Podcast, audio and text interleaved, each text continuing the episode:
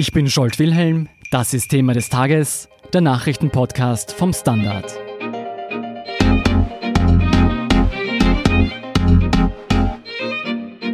Zigfach als Lügner entlarvt, ungeschminkter Sexismus und Rassismus, mehrere Klagen am Hals, Korruptionsvorwürfe, ein desaströser Handelskrieg, auf Kuschelkurs mit Diktatoren und Donald Trump ist trotzdem Präsident der USA geworden. Und ist es immer noch. Am 3. November 2020 wird in Amerika nun wieder gewählt. Und die Frage ist, wer kann diesen Mann aus Teflon stürzen? Das Feld an Kontrahenten ist groß, doch nur wenige haben das Zeug dazu, berichtet Standard Außenpolitikredakteur Manuel Escher. Hallo Manuel. Hallo. Manuel, wie ist die Ausgangslage für die US-Wahlen 2020 denn zu bewerten? Wenn man sich die Umfragen ansieht, die derzeit verfügbar sind, dann scheint es relativ eindeutig. Es ist die Zustimmungsrate zu Donald Trump immer so um die 40 Prozent herum und genau dort liegt auch die Anzahl der Stimmprozente, die er bekommen würde, wenn jetzt Wahlen wären gegen einen demokratischen Herausforderer. Also man könnte schon sagen, dass Donald Trumps Thron wackelt. Man könnte das sagen, aber man hätte das gleiche auch 2016 im Duell gegen Hillary Clinton lange sagen können. Auch da lag Donald Trump lange so ungefähr bei 40 Prozent in sehr vielen Umfragen und Hillary Clinton etwas unter 50 Prozent. Und es hat sich dann herausgestellt, dass sehr viele von den Wählern, die damals unentschlossen waren oder die sich als unentschlossen präsentiert haben, letztendlich zu Donald Trump gewandert sind. Was spricht denn für Trump? Für Trump spricht, dass er seine Basis weiterhin im Griff hat. Für Trump spricht auch seine Fähigkeit zu mobilisieren und seine Fähigkeit, politische Inhalte so auf, in Form von Beschimpfungen oder von Spitznamen zu verkürzen, dass äh, er sehr erfolgreich damit ist, seine Gegner zu diffamieren. Und für Donald Trump spricht auch, zumindest bis vor kurzem hätte man das gesagt, die wirtschaftliche Lage. Die scheint sich jetzt einzutrüben und das könnte für ihn noch zu einem sehr ernsten Problem werden. Gehen wir mal zu Trumps Kontrahenten. Ursprünglich hatten 27 Demokraten ihre Kandidatur verkündet und drei Republikaner. Wer davon hat dem bisherigen Verlauf nach deiner Meinung nach echte Chancen, Trump gefährlich zu werden? Von diesen drei Republikanern hat ein einziger eine Chance, nämlich Donald Trump. Von den Demokraten gibt es wohl ein Feld von fünf oder sechs, die zum erweiterten Kreis derer gehören, die ihm gefährlich werden könnten und wahrscheinlich drei nach derzeitiger Sicht, nämlich Joe Biden, den Umfragespitzenreiter, Bernie Sanders und Elizabeth Warren, denen man Chancen zusprechen würde. Wie würdest du denn die drei Top-Demokraten beschreiben? Joe Biden, lange Zeit ein eher konservativer demokratischer Senator und hat sein Image durch die acht Jahre Vizepräsidentschaft unter Barack Obama umkrempeln können und äh, lebt jetzt vor allem davon, dass ihm die meisten Demokraten zutrauen, wählbar zu sein für eine Schicht, von der sie glauben, dass sie sonst vielleicht nicht demokratisch wählen würde. Bernie Sanders, der im letzten Wahlkampf gegen Hillary Clinton noch ein jüngeres Publikum ansprechen konnte, ein Publikum, das äh, auch eine Ablehnung des Establishments als Programm sich wünscht, hat diesmal ein wenig abgebaut und hat auch versucht, seine Basis ein bisschen zu erweitern. Also er spricht jetzt viel mehr darüber, was Amerika im Umgang mit Minderheiten tun sollte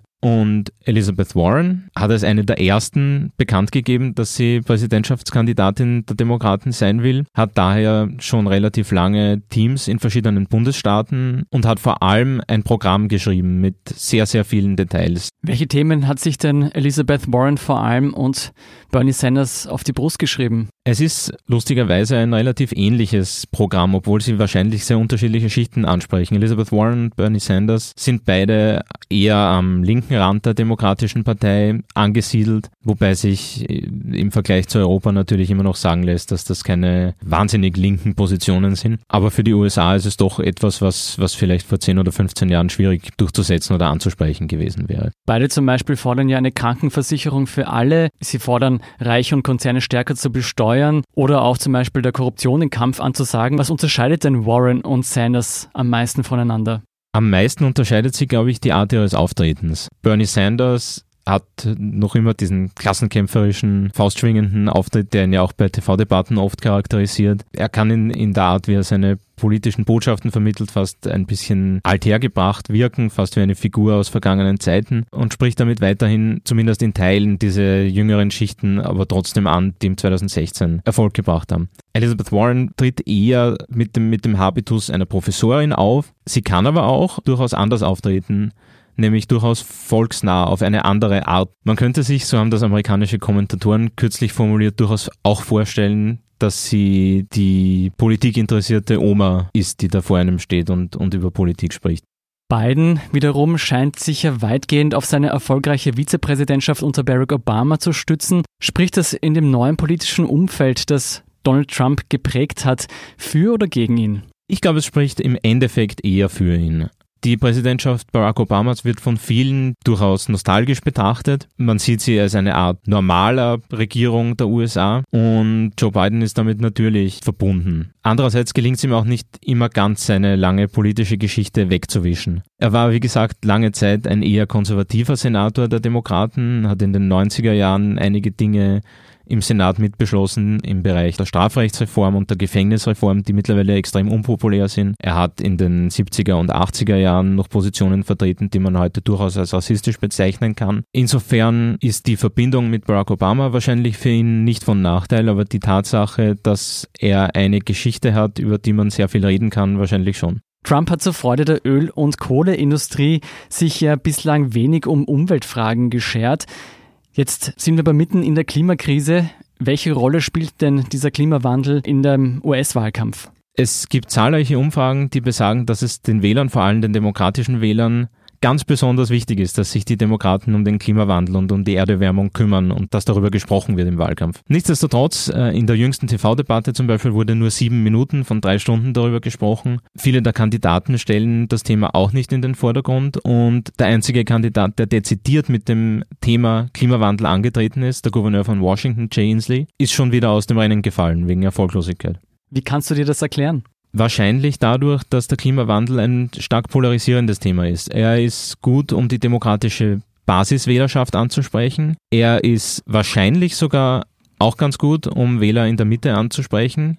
Aber er hat trotzdem das Potenzial, diese Wähler in der Mitte auch zu verschrecken, nämlich dann, wenn es um konkrete Maßnahmen geht. Also es gibt eine relativ breite Schicht, die sich zwar wünscht, dass die USA mehr gegen den Klimawandel tun, die aber dann nicht bereit ist, auf Flüge oder auf ihr Auto zu verzichten oder sich sonst irgendwie persönlich einzuschränken. Du hast sie schon angesprochen, viel Gewicht wird im Wahlkampf auf die zahlreichen TV-Debatten zwischen den Kandidaten gelegt.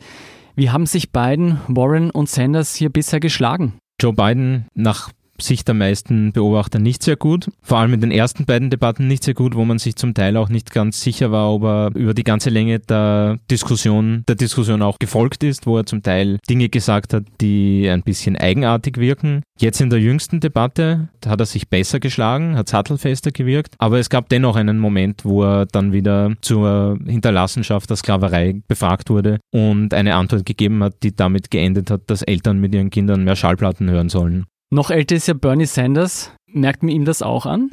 Man merkt es ihm, finde ich, auch an. Vor allem im großen Feld, in dem er diesmal antritt. Also nicht nur gegen eine Person, hauptsächlich gegen Hillary Clinton, sondern gegen 10 oder 20 Gegner, fällt er schon ein bisschen heraus als älterer Mann. Mit nicht viel Abstand, aber immerhin die jüngste im Feld der Top 3 ist ja Elizabeth Warren.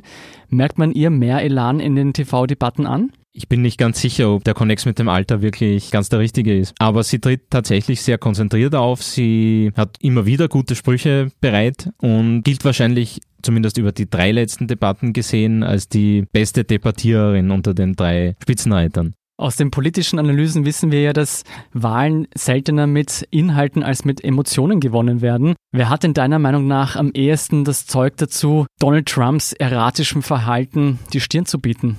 Dem erratischen Verhalten die Stirn bieten würde, wahrscheinlich am ehesten Elizabeth Warren, eben wegen ihres konzentrierten Auftretens, wegen ihrer präzisen Vorschläge. Ob sie Donald Trump insgesamt am besten die Stirn bieten kann, das äh, steht in Frage. Joe Biden tritt ja selbst gelegentlich erratisch auf, aber er hat möglicherweise doch stärker die Fähigkeit, gewisse Gruppen an der ehemaligen demokratischen Basis anzusprechen. Und wenn wir über Emotionen reden, dann ist die Obama-Nostalgie sicher ein Faktor, der nicht zu unterschätzen ist. Und das weiß er ja auch. Die demokratischen Vorwahlen beginnen ja im Februar. Wer liegt denn hier in den Umfragen vorne? Lange Zeit war es sehr klar, dass Joe Biden voranliegt. Es ist auch immer noch so, sowohl in nationalen Umfragen als auch in Iowa, wo am 3. Februar ja die erste Vorwahl bzw. der Caucus, also die Wählerversammlung stattfindet. Allerdings ist es wesentlich knapper geworden mittlerweile. Zeichnet sich eine Trendwende ab? Es zeichnet sich jedenfalls ab, dass Bernie Sanders, der lange Zweiter war, von Elizabeth Warren geschlagen werden könnte. Wenn das so kommt, dann würde das Duell wahrscheinlich auf eines zwischen Biden und Warren hinauslaufen mit nach Umfragen relativ ungewissen Ausgang. Es gibt nämlich auch Befragungen, wo Wählerinnen und Wähler gefragt worden sind, wen sie grundsätzlich für akzeptabel halten. Und da liegen Biden und Warren fast gleich auf. Manuel, wenn du wetten müsstest, wer wird Trump am 3. November 2020 gegenüberstehen? Also wenn man sich rational dem Thema nähern will, auf die Umfragen schaut und die allgemeine Stimmung unter den Kommentatoren und Experten sich ansieht, dann muss man wahrscheinlich darauf tippen, dass es Joe Biden sein wird. Ich würde trotzdem gefühlsmäßig gerne auch Elizabeth Warren sagen. Also wird es wahrscheinlich Bernie Sanders. ich bin natürlich trotzdem neugierig. Wer glaubst du würde die Wahl gewinnen? Man traut sich nicht wirklich zu sagen, aber nach derzeitigem Stand sieht es wahrscheinlich schon besser für die Demokraten aus. Vielen Dank, Manuel Escher, für deine Analyse. Bitte gern. Wir sind gleich zurück.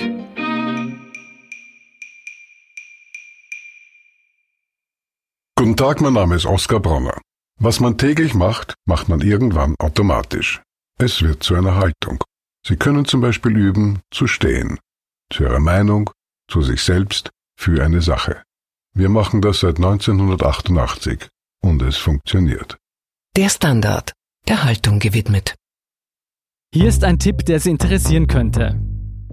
Egal ob in den USA oder Österreich, die sogenannte Mittelschicht ist bei Wahlen besonders hart umkämpft. Doch wer gehört eigentlich zur Mittelschicht? Ein neuer Online-Rechner vom Standard ermöglicht Ihnen, Ihr Haushaltseinkommen einzuordnen und zu sehen, wie vielen Österreichern mehr oder weniger Einkommen zur Verfügung steht. Zu finden auf der Standard.at slash Wirtschaft. Und zum Schluss noch das Posting des Tages. Reich ist nicht der, der viel hat, sondern der, der wenig braucht, schreibt Standard-User Ritter Tränk. Das waren die Themen für heute. Ich bin Jolt Wilhelm vom Standard. Baba und bis zum nächsten Mal.